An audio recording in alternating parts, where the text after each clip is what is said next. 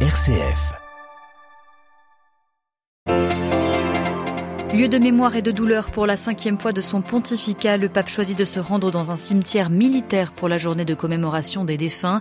Et toujours le même constat pour François, la guerre est une défaite qui n'engendre qu'une seule chose, la mort. On y revient dès le début de ce journal. Au Proche-Orient, 27e jour de guerre, une bombe serait tombée près d'une école de l'ONU dans le nord de Gaza. Par solidarité avec les Palestiniens, la chambre basse du Parlement de Bahreïn, pourtant signataire des accords d'Abraham, affirme suspendre ses liens économiques avec Israël annonce le rappel des ambassadeurs, une information que ne confirme pas le gouvernement de la monarchie. Conséquence des économies budgétaires et d'un réalignement diplomatique sur la Russie et la Chine, la Corée du Nord ferme une dizaine de ses ambassades à travers le monde. Un ancien diplomate nord-coréen nous en parlera. Radio Vatican, le journal, Marie Duhamel. Bonsoir à tous. Ce jeudi 2 novembre, la journée de commémoration des défunts, le pape a choisi donc de se rendre dans un cimetière militaire de Rome, celui des soldats du Commonwealth tués lors de la Seconde Guerre mondiale. Au milieu des tombes, François a déposé un bouquet de fleurs blanches sur la stèle d'un jeune homme gallois tombé à 28 ans. Lors de la messe, dans son homélie, le pape a fait mémoire des victimes tombées au combat hier et aujourd'hui, demandant au Seigneur le don de la paix. Le compte rendu de Jean-Charles Puzolu.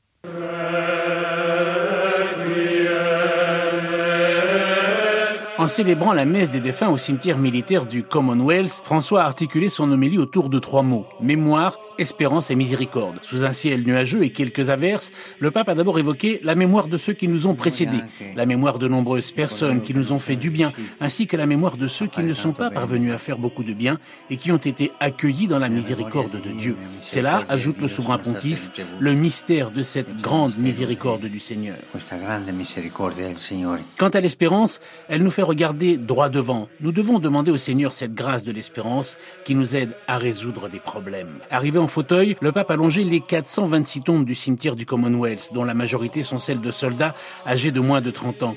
J'ai pensé à leurs mères qui ont reçu cette lettre un jour qui leur disait Madame, j'ai l'honneur de vous dire que votre fils est un héros. Un héros enlevé à ses proches.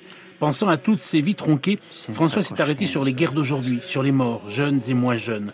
On détruit la vie sans en avoir conscience, regrette-t-il, demandant la paix au Seigneur pour que les personnes ne soient plus tuées dans les guerres. Jean-Charles Puzolu et puis demain au Vatican, le pape présidera la messe de suffrage pour son prédécesseur Benoît XVI ainsi que pour les cardinaux et évêques défunts lors de l'année écoulée. Ce sera à suivre bien sûr sur vaticanews.va à partir de 11h. Au lendemain de la solennité de tous les saints et en ce jour de commémoration des défunts, l'Église universelle tourne son regard vers les réalités d'en haut alors que la guerre fait encore toujours rage en Terre Sainte. Les chrétiens regardent en particulier l'horizon céleste de Jérusalem, la cité sainte.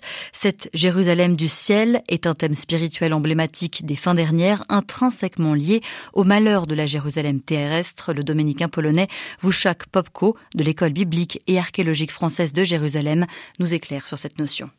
Jérusalem était détruite plusieurs fois avec son temple. La question était toujours qu'est-ce qui se passe? Comment on contacte Dieu? Est-ce que vraiment le vrai temple de Dieu est détruit? Et la réponse théologique est non, pas du tout. Le temple de Dieu est intouchable, il se trouve au ciel, donc euh, il n'y a rien qui empêche que Jérusalem, en certain sens, que c'est une image d'une réalité qui est vraie, qui est aux cieux.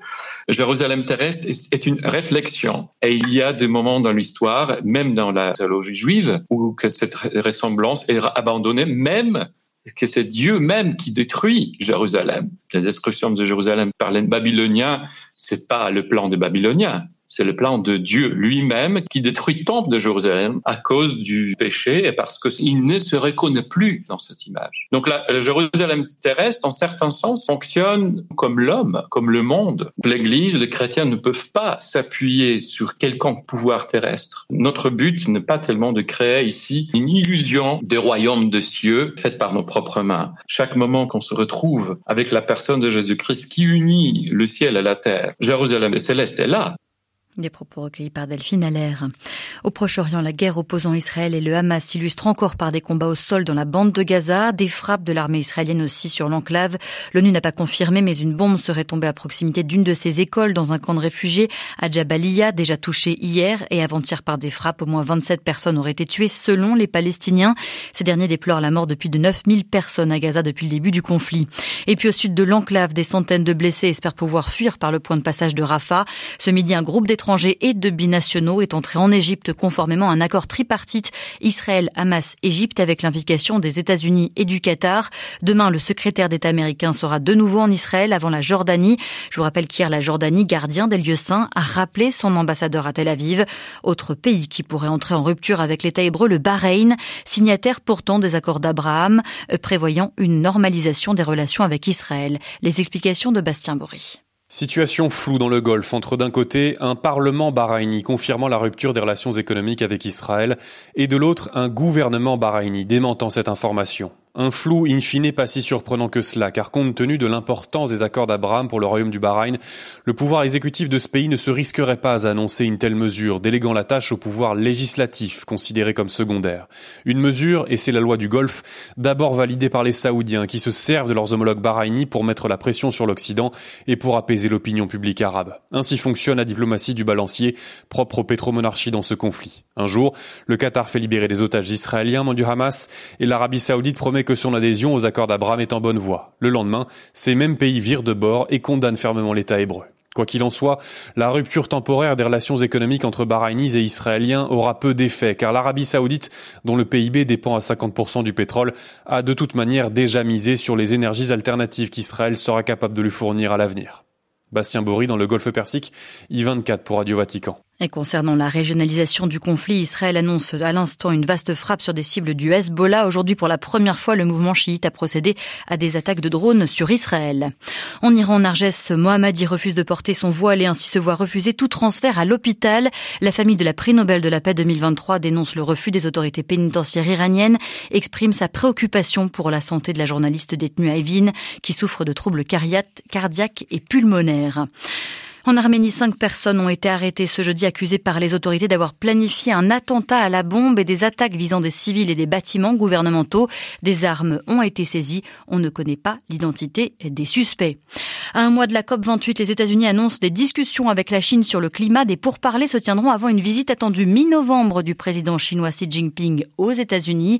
La COP, où vous le savez, le pape se rendra pour un coup de pression afin sur les acteurs étatiques mais aussi privés pour qu'ils entendent le cri des pauvres et de la La Corée du Nord va fermer une dizaine d'ambassades en Espagne, à Hong Kong ou dans plusieurs pays africains comme l'Ouganda et l'Angola. Cette réduction de sa présence diplomatique pourrait concerner jusqu'à un quart des représentations permanentes du pays à l'étranger, selon différents rapports. Ce retrait soudain d'une large partie de sa cinquantaine d'ambassades et de consulats est un signe de difficultés financières, mais aussi d'un revirement stratégique, selon un ancien diplomate nord-coréen que notre correspondant à Séoul, Jean Labruyère, a pu rencontrer. C'est la première fois que nous assistons à ce type de fermeture massive d'ambassades depuis la grande famine des années 1990 et cela montre que les sanctions de l'ONU fonctionnent au niveau mondial. En poste au Danemark et au Royaume-Uni, Tae a passé plus d'une vingtaine d'années au service de la diplomatie nord-coréenne avant de faire défection au sud en 2007. Jusqu'ici, des pays comme l'Ouganda et l'Angola sont parvenus à passer sous les radars des sanctions de l'ONU. Mais maintenant que les sanctions se durcissent, de nombreux pays africains éprouvent des difficultés à effectuer des paiements financiers pour les services humanitaires ou autres que la Corée du Nord leur fournit. Le pays est donc contraint de retirer ses ambassades et ses ressortissants car ils ne sont pas payés. Ces fermetures reflètent selon lui la nouvelle stratégie du régime. Depuis la guerre en Ukraine, la Corée du Nord montre que pour elle, l'intérêt stratégique que représentent l'Asie et l'Afrique a largement décliné au profit de la Chine et de la Russie qui prennent une place bien plus importante. Il y a cette perception que la guerre en Ukraine permet au régime de survivre que le régime pourrait envoyer des travailleurs en Chine et en Russie et aussi renforcer sa coopération militaire avec ces deux pays. Ce jeudi, les services de renseignement sud-coréens assuraient que la Corée du Nord aurait fourni des missiles à la Russie en plus de livraisons de munitions et d'obus. À Séoul, Jean Labruyère pour Radio Vatican. Après des milliers, après des milliers de civils en Chine, le président Xi Jinping a salué la famille de Li Keqiang, celui qui fut premier ministre jusqu'en mars dernier, qui est décédé la semaine dernière d'une crise cardiaque. Il a été inhumé ce jeudi au cimetière révolutionnaire de Babaoshan à Pékin. C'est là que sont enterrés les héros de la révolution, les dirigeants du Parti communiste chinois depuis 1949. Et puis enfin, des centaines d'usines de confection au Bangladesh ont fermé en raison de violentes manifestations de milliers d'ouvriers du textile. Elles durent depuis deux jours et ont fait deux morts. Voilà, c'est la fin de ce journal. Merci de l'avoir suivi. Merci de votre fidélité aux ondes de Radio Vatican. L'actualité revient demain matin à 8h30. Excellente soirée à tous.